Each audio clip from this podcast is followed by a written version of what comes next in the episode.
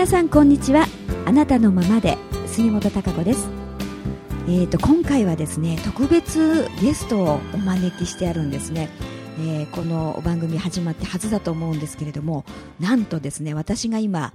あの筋トレを、ね、ジムに通っているというお話はさせていただいたんですがあのそのパーソナルトレーナーのですね杉さんが来ていただきまして でちょっとラジオに皆さんに向けてもね、まあ、私からだとねなんか分かったような 分かんないようなっていう 話があになってしまうのでですね、えーそんなことをちょっと皆さんにも話したんですよっていうお話をしましたらね、あのーぜひこう来てラジオで話してくださるということで、えー今日来ていただきました。それでいろんなですねその体の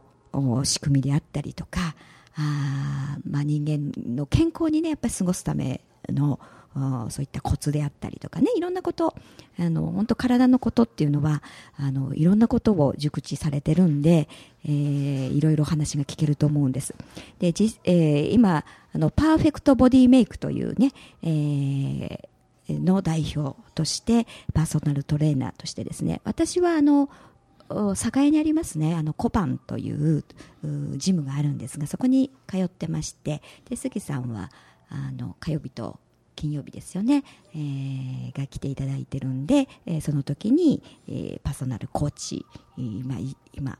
火曜日と金曜日はですね、えーずっとついていただいて最後はこう筋肉を揉みほぐしていただいてそういうので終了なんです。ごくいいでしょ？もうやっぱりこう一緒についてやってもらえるとあのぐっとこう力を入れてね筋肉を動かすっていうのも頑張れるしそんな辛くないんですよねそれに。なんか苦しいトレーニングじゃないもんですからね。で最後はもみほぐしてもらってだから筋肉痛もないという。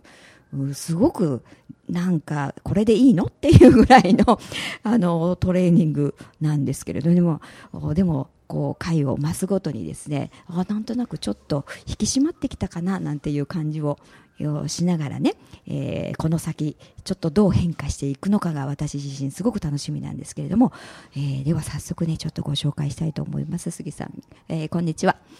こんにちは。はい、ではあの今日いろんなねちょっとお話をお聞きたいなと思ってるんです。はい。私自身もあのまあやりながらねいろんなことを教えてもらってるんですけど、はい。あの皆さんもすごくう自分の体あを健康に維持するとか、まあ、あとは痩せたいとかね、はい。い、ろいろ、あのまあ、メタボだとかねいろんなこと気になってる方はやっぱり多いと思いますし、はい。あと年齢重ねるとどうしても筋力が落ちてくる、うん。で体が冷えるとかね、はい。うん、いろんなあこう連鎖がありますので、はい。えーそんなこともねじゃあどうやって対応していったらいいかなとか、はい。あのーまあ、現実的に結構悩んでる人も多いと思いますし、はい。で私自身もあの実際あの筋肉がないと。はい。で運動も今までねしたことがないし、はい。えーでやっぱりね年齢を増すごとに衰えるばっかりでね、うん。まあ、それはあの普通のことなん通常のことなんですけれども、衰えて体のね、はい。やっぱりそういう細胞であったり、はい。筋力が衰えるって。でも、はい。そのままではやはりあのすごく本当に私も冷えますし、はい。あのどんどんあのなんでしょうにこう肉体がね、はい。あの機能がはい。やっぱり低下していくっていうことは自分にとっても非常に苦しいんですよね。日々のはい。生活を送るの疲れやすかったりはい。もそうですし、やっぱり体にが元気じゃないと、はい。まあ、意識もねうん。元気になれないっていうのありますから、あのそんなあのこともいろいろ私も自身興味があって、はい。まあ、血液のことであったりとかはい。ね、でまあ、特に私やっぱり筋肉が自分で実感してたもんですから、はい。あのやっぱり筋肉をつけないとどうしても、あの代謝が上がらない、はい。えーでた基礎代謝が低いですからね、はい。やっぱりそういう人ってやっぱりちょっと食べるとうん。太るっていうのは当たり前だと思うんですよね。はい。だから私もうあのそうだろうなって。だけどえーやっぱり栄養素をある程度入れないと、うん。あの自分の内臓機能っていうのがね、はい。えー動きませんし、はい。だからそれためにはどう考えてもやっぱり筋肉をはい。上げるしかないなっていうふうに思ったんですね。はい。で本当にちょうどそのジムであの杉さんにお会いして、はい、えー、実際にいろいろ話をねちょっと聞かせていただいて、はい、えー、これはなんか本当にちょっとついてやってほしいなと、はい、うん、でまああのー、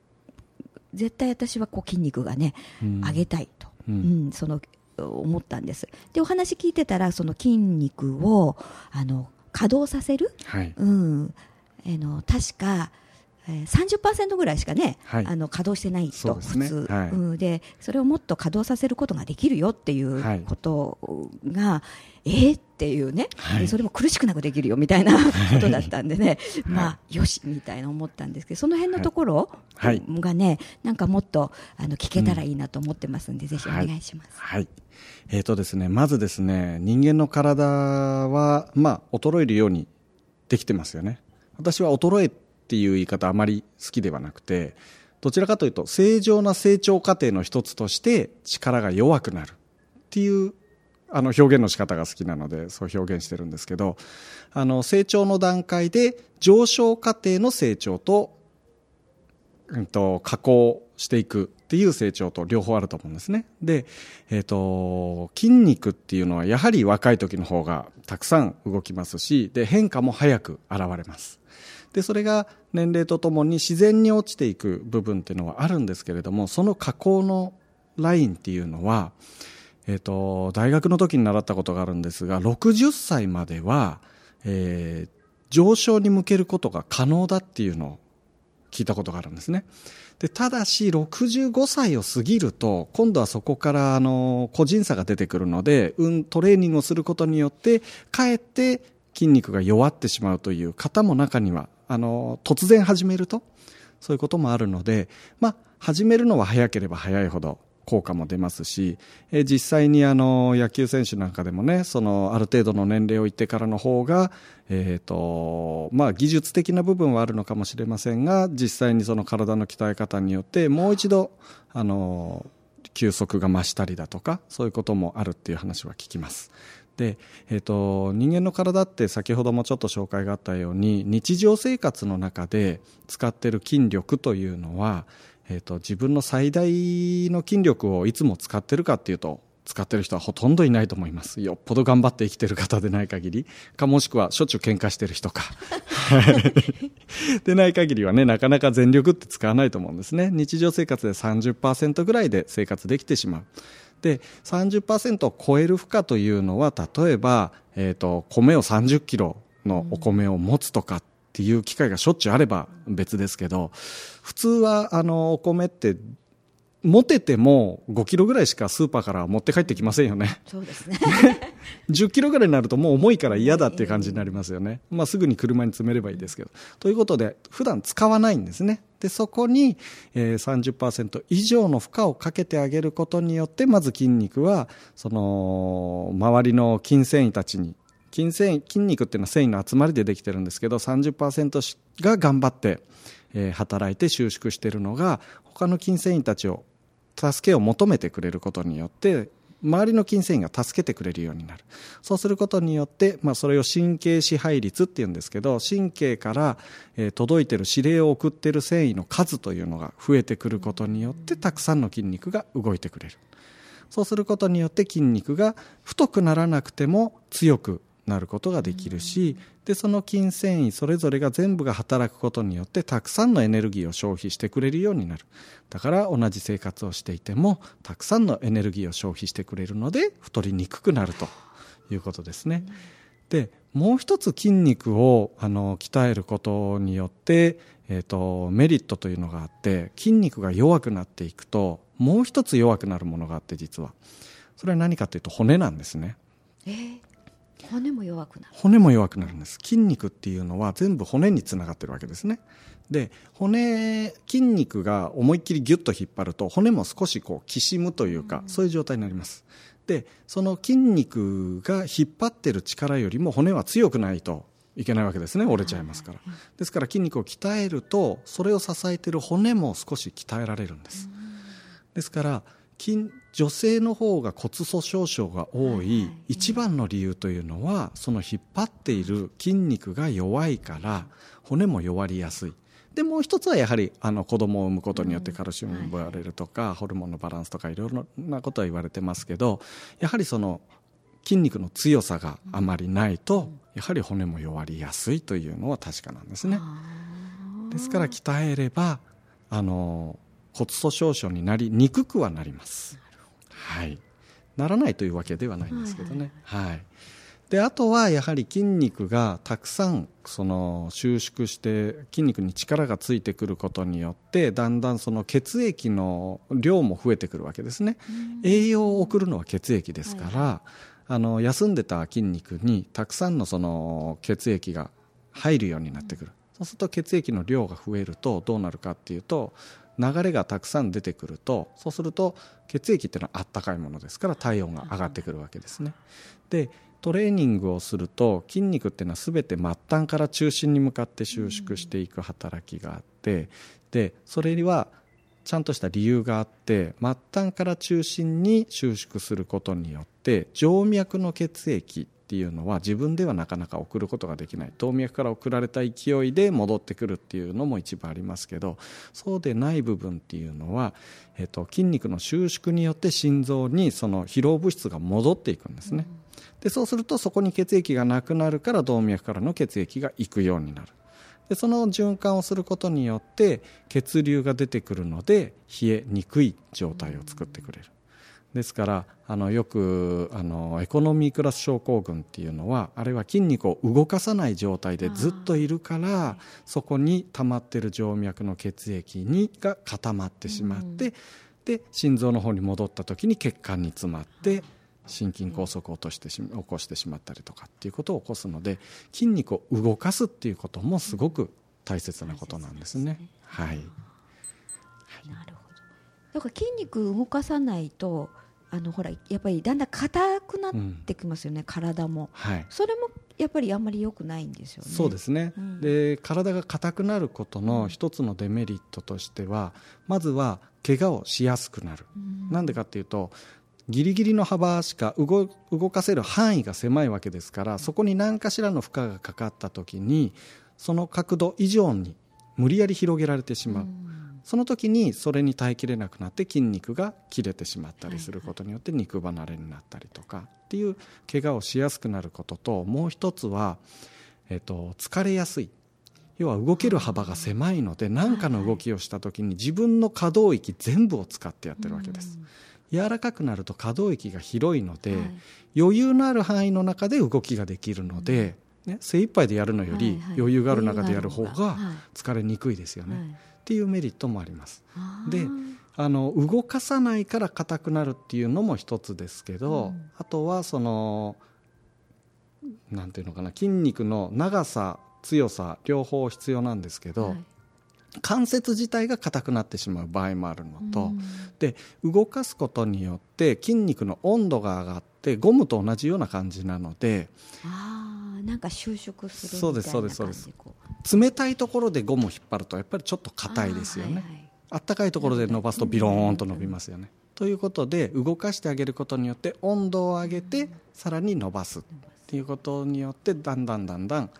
筋肉は柔らかくなってくるのと、あとは、えっと、筋肉っていうのはその縮む時に力を発揮するんですね。縮む時。はいだから腕を曲げる伸ばすってやった時には曲げる時には腕の前側の筋肉を使ってます。伸ばす時には腕の後ろの筋肉を使ってるんです。だから常に縮む時にしか力を発揮しないんです。発揮しないんですか？はい。曲げる伸ばすっていう一連の動きでも、はい、使ってる筋肉は前になり後ろになりはあ、ところがこれが重りを持つとどうなるかっていうと、下から持ち上げる時に腕の前の筋肉を使います、うん、これをゆっくり下ろすというのは後ろの筋肉で引っ張ってるんじゃなくて前の筋肉が我慢しながらゆっくりゆっくりこう伸びていく、うん。で筋力トレーニングっていうのはこう縮む力を強くするためにやってるんですね。ということはどういうことかっていうと縮む方向ばっかりずっとトレーニングをしていると、はいはい、一生懸命縮もう縮もうとする力が強くなる、うん、で終わった後にそのまま放置しておくと短くなろうとするんです筋肉は。だから終わった後にそれを伸ばしてあげることによって元の長さに戻してあげる。それをしないでみんな大体ウォーミングアップは怪我の予防でね、ストレッチ一生懸命するんですけど、あの終わった後のストレッチあんまりしない方が多い。でそれをしないと縮もうとする力ばっかり強くなっていって、元に戻ってないからだんだんその範囲が狭くなっていってしまう。あそれでなんかよく怪我というか筋肉が、はいあの痛めてしまうみたいなね、うん。それもそうですしそのうん。硬くなっていってしまう、だんだんだんだん。あだから私があのやる時って、ええ。終わった後のストレッチ。ーそうが長いですそうですよね。はい。前はあの放置ですよね、はい、そうです。え自分でやってね。勝手にやっといてください。それは何でかっていうと、はい。ウォーミングアップをある程度やってあってあの突然やっても急激な負荷をかけない限り怪我をすることってほとんどないんですよ。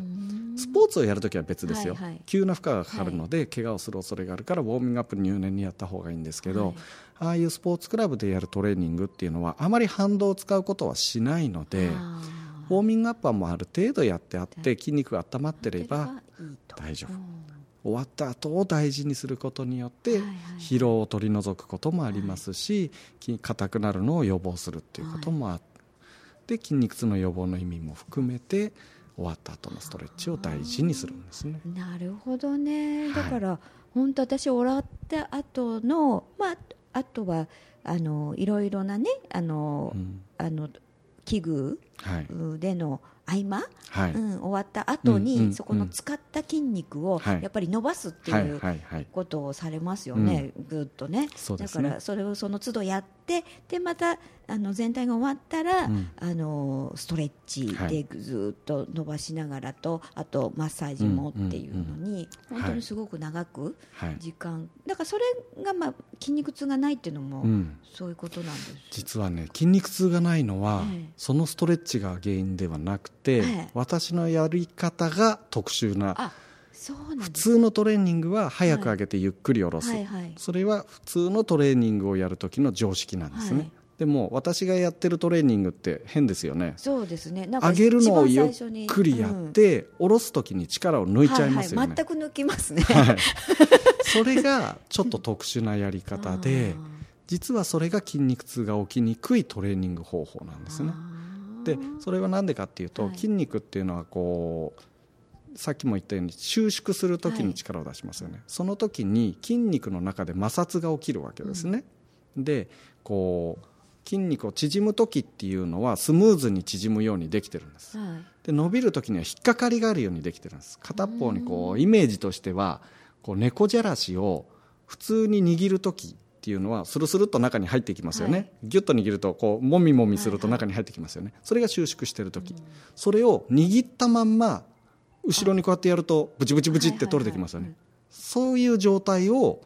ゆっくり下ろすっていう時にはやってるんです、うん。そうするとその筋肉自体が傷つくんです。はいはい。傷つくとそれを治す時に同じように同じことを同じようにやった時に同じように傷ついたら、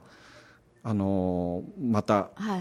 どんどん傷んでしまうのでうん。前よりも強くしようとするから筋肉を強くしようとする時にはゆっくり下ろすっていうのは当然の理論なんですね。えええでも私がやりたいのは重い負荷をかけてたくさんの神経がその支配できるようはいはいはいに最初にちょっと紹介したように支配できるようにしたいのでゆっくり上げることによって脳からの指令を長く出すんです。あそうすると筋肉が徐々に徐々にこう縮んでいく。うん。で終わった後に筋肉を傷つけないために力を抜いてもらって私が補助をしてゆっくりあの重りはもうすっと私が下ろしてあげる。ーはいはい。そうすると筋肉が傷つかないんです。で神経にはたくさんの刺激がいくのでたくさんの筋肉が働くようになるから。ですからあーだからすごく過酷なはい。筋肉を痛めなくっても、うん。ちゃんと指令が出てるってことなんですよね。それってすごいですよね。だけど本来の体のシステムに合ってますよね。それってそうですね。はい。うん、ただし残念ながらそれを一人でやることっていうのは非常に困難なのそでうですよね。手ば手離しちゃうとねあの重いのがガンってこそうう。です。周りの人にふっって見られますからね。なんだっていう目で見られちゃいますからね、ですからマンツーマンでやるメリットというのはそこにもあるので、うん。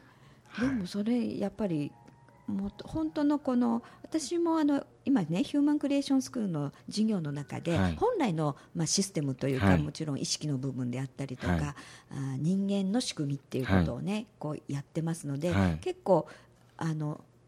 知らないか、うん。知ってるようで知らなはい。いというかね、はい。いうことであったりとか、あの間違ったうん。思い込みはい。で自分が思い込んでしまってるはい。っていうことって非常に多いなと思うんですよね。はい。だからそのうちのやっぱり私たちのおその仕組みの中の体っていうのがありますから、うん。うんまあ、体の機能、うん。体のシステムっていうのが、やっぱり体にはちゃんとその意思があると思うんですね、はい。やっぱりあの病気にならずこう、長く、ね、体を維持しようっていう、はい。そういう働きがあの自分がそんなことを意識しなくてもね、うんうん。体はちゃんとそのようにやってくれるじゃないですか、はい。だからえそのさっき杉さん言われたみたいに、うん。ほら正常な、ね、成長の過程で、まあ、衰えるっていうことが起きてくるっていうのと同じで、だからあのそういう体自体の仕組みの指令というかね、うん。そういうのにのっとっていくっていうことが、私原点だと思うんですよね、いろんなことのね、はい。だから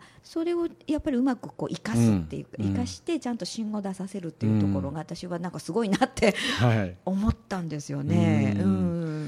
ですから何がどうなってるからこうなるっていうその流れの中でね、うん。で一般的な常識っていうもののと違うところに実は、あのもっと楽な方法があったりする場合もあるし、で私が一番気をつけてるのは特にそのダイエットの指導っていうのはそのストレスとの戦いなわけですね、でストレスのあることは絶対長く続かない、本当そうですね。で長く続けるためにはストレスの少ない方法を探す、でその中でそういう方法があればそれをやってもらうことによってストレスを少なくすれば、あのー長く続けることができるので,、はい。で上手にそれをいろいろ組み合わせていくことによって成功に導いていくっていうことが大事だなと思うんですね。で来ることが嫌になっちゃう。トレーニングをすることが嫌になっちゃったら、私たちお手伝い何にもできないんですよ。ダイエットってお手伝いなので、はいはいはい。来なくなったらね電話でいくらフォローしようがもうどうにもできないので,、うんで来るのが楽しみになってほしいっていうのもあって、はい。でまずトレーニングに対するその少しでもストレスをなくすために筋肉痛がないようにする、はい。それから一般的にはダイエットの時には有酸素運動で脂肪を燃やしてくださいねって言うんですけど、そうではなくてあの筋肉をそう働くようにしてあげて自然に体がエネルギーを燃焼しやすくすることによって有酸素運動やらなくてもはい。落ちるようにしている、ゆ有酸素運動嫌いな人はややりたくないんですよ。ね。結構長い時間ねあれって結構大変だと思うんですあれ続けるの。そうなんです。だからね、うん30分自転車こいでも、うん。せいぜい100キロカロリーぐらいしか消費しないんです、はいはい。100キロカロリーってコカ・コーラの缶1本飲んだらもうそれで 100キロカロリーいっちゃうんですよ。終わった後飲んじゃったらもうあれおしまいですね。そんな虚しいことやってても、はいやるよりもむしろ体をちゃんと正常な状態に持っていってあげた方がよりいいかなと思って、はい。こういうプログラムを指導ね本当すい、ごいなって。私はほんだからすごくラッキーだったなと思ったんですよ。うん。あの本当にちょうどなんか体をね動かした方がいいなと思って、はい。えーまあジムに入ったんですけども、うんでも自分でやろうにもね、まあ、うん使い方を教えてもらえたとしても、うん。なかなかどうなんだろうっていうのがね、はい。すごくあの分からないし、うん。疑問でどうしようかなと思った時に、うん。あのその、えーパーソナルトレーナーのね、はい。えー杉さんっていがいるからいいよっていうのを聞いて、それでああと思って聞いたら、うん。なんかねその原理というかね、はい。考え方、そしていあのやり方みたいなのがあなんかうちのスクールと同じ考え方だなみたいなね。うん。やっぱりその真実というか、はうん。うん。それに即したね、うん。人間の仕組みに即したやり方をやるっていうことが、はい。あすごいなと思って、うん。あこれはもう私はやろうみたいなね。ありがとうございます、すぐ思って、ううんん、からいろいろあのうんなんかねみんなでまたうちあのプラネットの、ねうん。場所なんかでもなんかいろんなことがなんかできるんじゃないかななんて思ってね、うん。器具使わなくても、はい。ねこういうことができるっていうはい。のも聞いてますし、はい。い、ろんな風にしていけたらなとも思ってますし、はいあのーでまたねちょっと後半今ダイエットってお話はい。も出たんですけれども、あのちょっとあのこの番組の1回だと短いので、えー、また第2弾ということでですねきっとダイエットの方に興味ある方かなり多いんじゃないかなと思うんですよね。はい、なのであの今度はねそっちの、ね、ことも、はい、あのちょっともう1回、の番組枠の中であのお話ししてほしいなと思って思いますので、はい、えー、またお付き合いいただきたいと思います、はい、あの今回はねちょっとそろそろお時間になりましたので、はい、あの一体あの第1弾ということでね、えー、この辺で締めさせていただきたいと思います。今日は本当に杉さんありがとうございました、こちらこそありがとうございました